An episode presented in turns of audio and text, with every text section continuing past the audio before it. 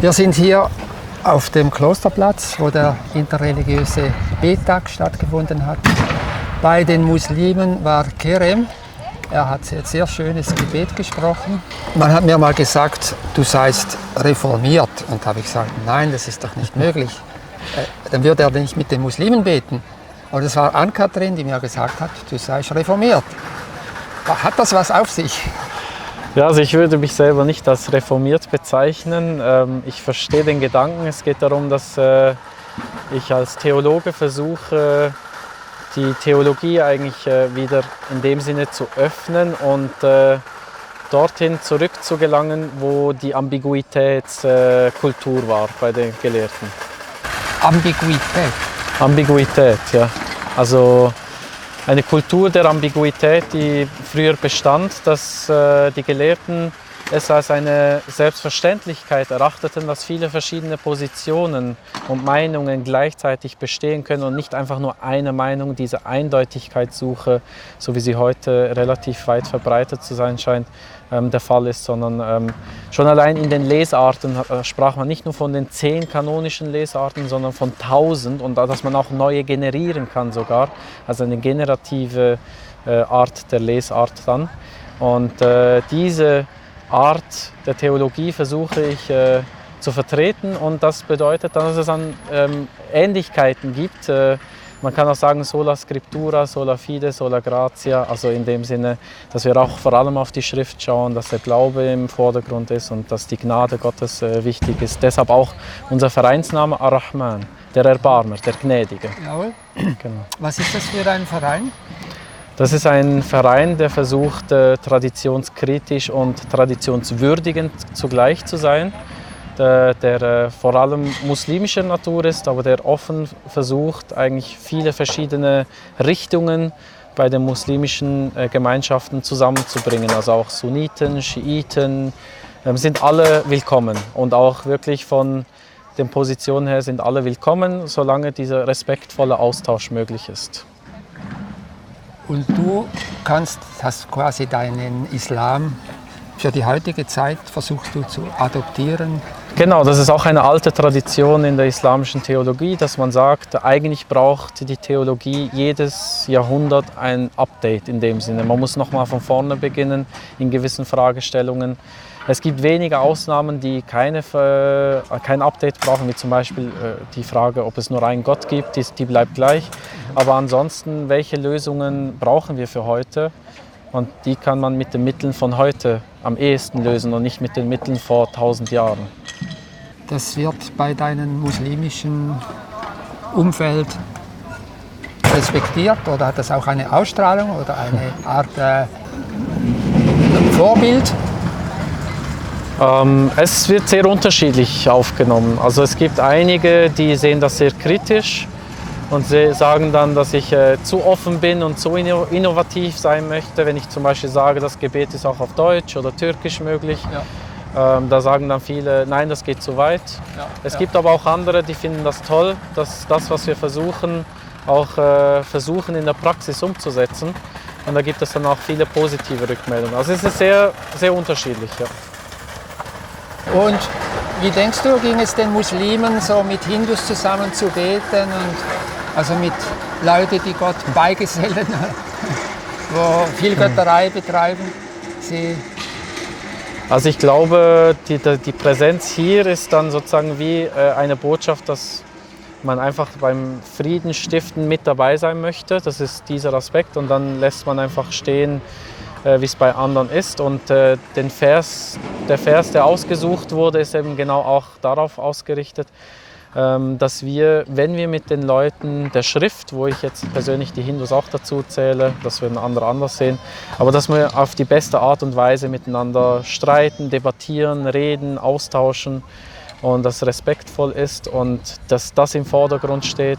Also ich denke, da ist weniger ein Problem in dem Sinne zu sehen, dass wir sagen, oh nein, ähm, äh, da, da kann ich nicht dahinter stehen, sondern es ist mehr so, ja, wir akzeptieren, das ist anders und, aber auch unter den Muslimen gibt es auch unterschiedliche Positionen. Also ich kann mit vielen hinduistischen Gebeten kann ich äh, sehr viel anfangen. Also ich kann da dahinter stehen, ich kann auch mitbeten, sofern ich weiß, was gesagt wird. Das ist immer wichtig für mich. ähm, und äh, kann es in dem Sinne transferieren in, in, in ein Weltbild, äh, was für mich aus beiden Religionen sehr kompatibel scheint. Also das ist, das ist eine Frage der Theologie. Da diskutieren die Theologen schon seit Jahrtausenden und äh, da scheiden sich die Geister, das ist normal. Aber ich glaube, die meisten würden dann innerlich einfach äh, sagen, ja, ähm, La ilaha illallah, sie würden das Glaubensbekenntnis wiederholen und sich so in dem Sinne ähm, sich selbst vergewissern, dass sie nichts Falsches tun. Ja. Ich kann mir vorstellen, dass der Islam in Indien damals auch auf sehr hohem Niveau solche Fragen diskutiert hat im Gespräch mhm. mit Hindu-Weisen? Mhm. Also ich denke auch, dass äh, dieser Austausch sehr wertvoll war. Also man merkt das bis heute auch in gewissen theologischen Fragestellungen. Und ich denke auch, dass äh, gerade die Religion Sikhismus äh, ein sehr, sehr gutes Zeitzeugnis darstellt von diesem Dialog. Ähm, also wie, wie werden Traditionen wahrgenommen, wo ist die Kritik und weshalb. Und äh, also da sehe ich äh, sehr viel Potenzial auch für heute noch. Ja. Und dann wiederum die Bahai, die noch ja. irgendwie moderner sind wiederum ja. als die Sikh. Äh, du selber hast, du bist berufstätig. Mhm. Du, was ist aber im Islam kann eigentlich auch wie bei den Protestanten würde man sagen, jeder ist mündig, auch Segen zu spenden oder mhm. zu beten, vorzubeten. Mhm. Es gibt keine spezielle Weihe für äh, Geistliche. Also ein Self-made Geistlicher oder? Ja, also ich habe schon Theologie studiert, also die Grundlagen sind schon wichtig. Ägypte, in Ägypten habe ich Arabisch äh, gelernt, also Ägyptisch und Arabisch. Aha. Und äh, also das ist schon wichtig, die Grundlagen auch zu erlernen, äh, weil sonst kritisiert man etwas, was man gar nicht kennt. Das ist schwierig dann. Ähm, aber es ist tatsächlich so, ähm, es gibt zwar das Konzept der, der Lizenz, der Ijaza. Ich denke, dass diese Vielfalt mehr kommen wird, weil auch schon allein die Muslime, die jetzt im Zuge der Globalisierung sich so verteilt haben und dann auch diese verschiedenen Gedanken aus anderen Richtungen auch einfach beeinflussen und mm, man stellt vieles viel früher und viel mehr in Frage. Und das ist etwas Positives wie ich finde, weil dann die Religion insgesamt besser verstanden wird. Also ich sehe das jetzt nicht als Gefahr. Einige würden sagen, das ist Gefahr, die Gelehrten sagen, was richtig ist und äh, das nicht. Da bin ich ganz anderer Meinung. Und ich denke, diese Mündigkeit ist schon wichtig.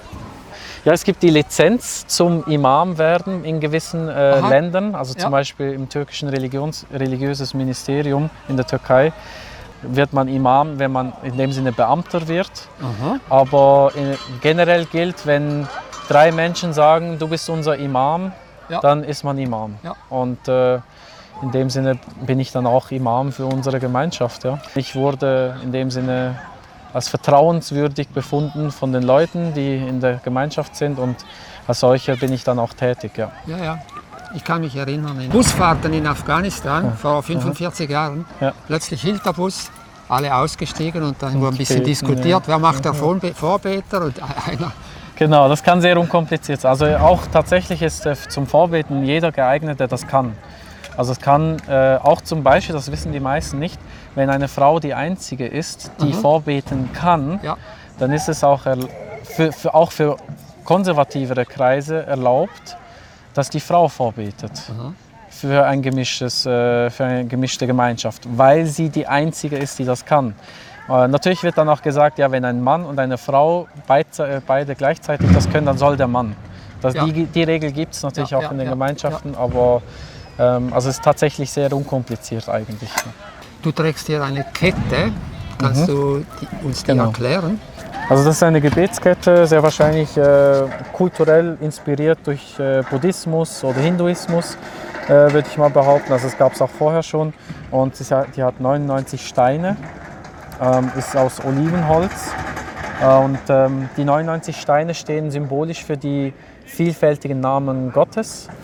Auch eine Erinnerung, dass die wichtigste Frage, nämlich die Frage nach Gott, nicht nur mit einer Antwort belegt wird, sondern dass sie von vornherein schon daran erinnert, es gibt mehrere Antworten auf die wichtigste Frage im Glauben. Als Erinnerung auch für andere Fragestellungen, dass wir nicht versuchen, Eindeutigkeit zu suchen, wenn schon die wichtigste Frage nicht eindeutig beantwortet wird. Also klar, es gibt nur einen Gott, aber viele verschiedene Aspekte.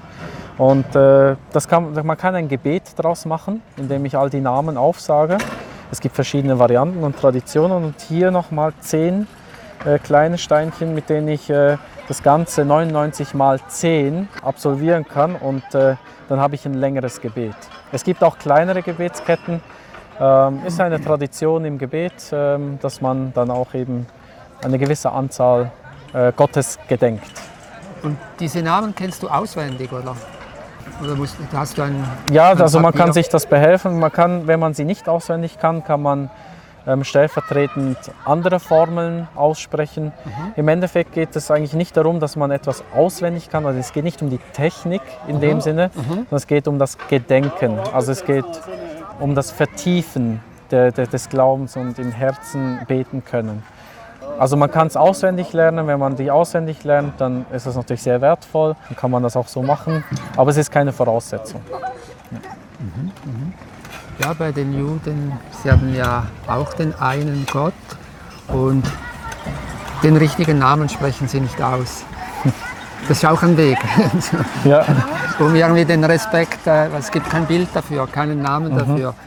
Es gibt, äh, also sie sagen dann Adonai oder ein anderes Wort. Ja. Und bei uns in der Bibel ist das mit Herr übersetzt, was auch nicht so glücklich ist. Ja, ja also die, die Entsprechung gibt es nicht im Islam, wobei Allah als quasi Eigenname verwendet wird. Ähm, das ist also eigentlich kein Eigenname, aber es wird als solcher behandelt von den Menschen. Ja, ja. Und äh, das heißt, man kann dieses Wort übersetzen und es ist ein übersetzbares Wort, es ist nicht ein Name. Ähm, und äh, im, im, im Koran wird eigentlich das Aussprechen des Namens Gottes als äh, ein Weg der Glaubensausübung verstanden. Also schon allein, wenn man im Alltag sagt, ja, ich mache dies morgen, so Gott will, inshallah, Ja, ja, ja. dann ist das ein Akt des Glaubens. Und da ist dann natürlich schon eine andere äh, Sichtweise, wie man das äh, anschauen kann. Ja, den Gottesnamen eigentlich gar nicht aussprechen als Respekt. Ähm, aber das gleiche Prinzip kann man auch ein bisschen beobachten, wenn, man, wenn zum Beispiel im Koran verlangt wird, dass man Gottes Namen nicht einfach so verwenden soll in Schwüren zum Beispiel. Also Ja. ich schwöre bei Gott Ja, und ja, das ist eigentlich gar nicht so gemeint. ja, du sollst den Namen Gottes nicht missbrauchen. Genau, genau, genau. Das ist eines der zehn Gebote. Genau. Wenn man diese Namen Gottes, die sind ja wahrscheinlich auch recht blumig, also äh, das wird nicht als Beigesellung, also dass man dann Gott, nein, es ist immer Gott gemeint damit, es ist nicht ein Stellvertreter für Gott. Nein, oder? nein, das ist immer, es ist immer, man redet von den Attributen und den Namen Gottes. Ja, und dass es die schönsten Namen sind. Und äh, das heißt, ähm, dass die Beziehung zu Gott sehr vielfältig sein soll. Also es ist nicht nur der Gnädige, es ist nicht nur der Allwissende, es ist nicht nur der, äh, der Liebende, sondern es gibt noch so viele verschiedene Formen mehr. Zum Beispiel auch der Demütiger derjenigen, die unterdrücken. Also das heißt, ich kann auch mit in schwierigen Situationen, wenn ich mich unterdrückt fühle, an Gott wenden und sagen, hilf mir, mich aus meiner Not zu befreien, indem du die Unterdrückung aufhebst. Also in dem Sinne, die diejenigen demütigst, die, äh, dass sie in einen Zustand reinkommen, der Frieden stiftet.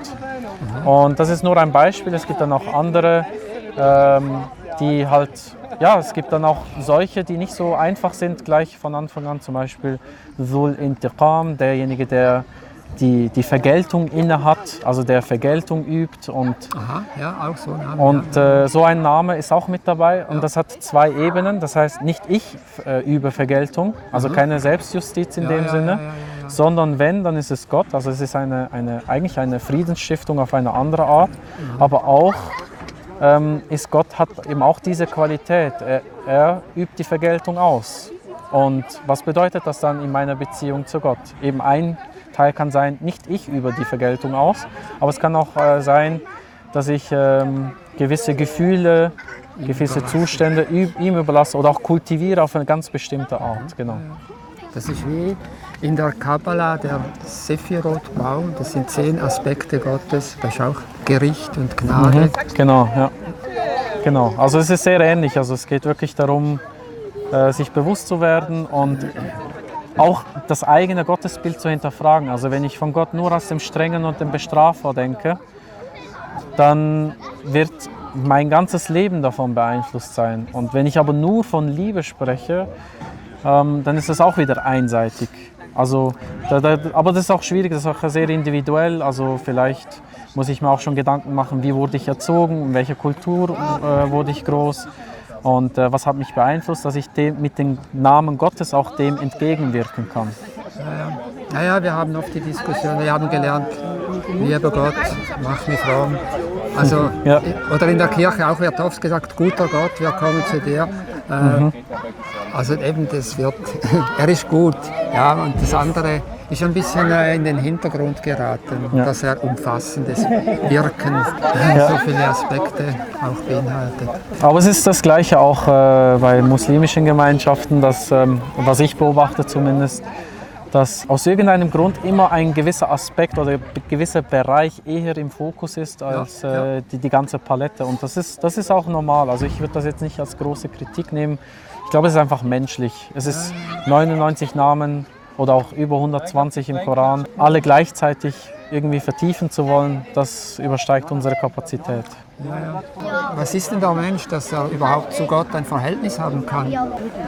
Also das ist jetzt äh, vielleicht sehr spezifisch aus dem Koran. Ähm, ich denke, dass der Mensch die Aufgabe bekommen hat zur, zur Erkenntnisleistung und als solche dann in der Schöpfung ganz anders positioniert ist. Das heißt nicht, dass ein Gefälle gibt zwischen den Geschöpfen, aber dass der Mensch eine besondere Aufgabe hat in seiner Existenz, in seinem Dasein.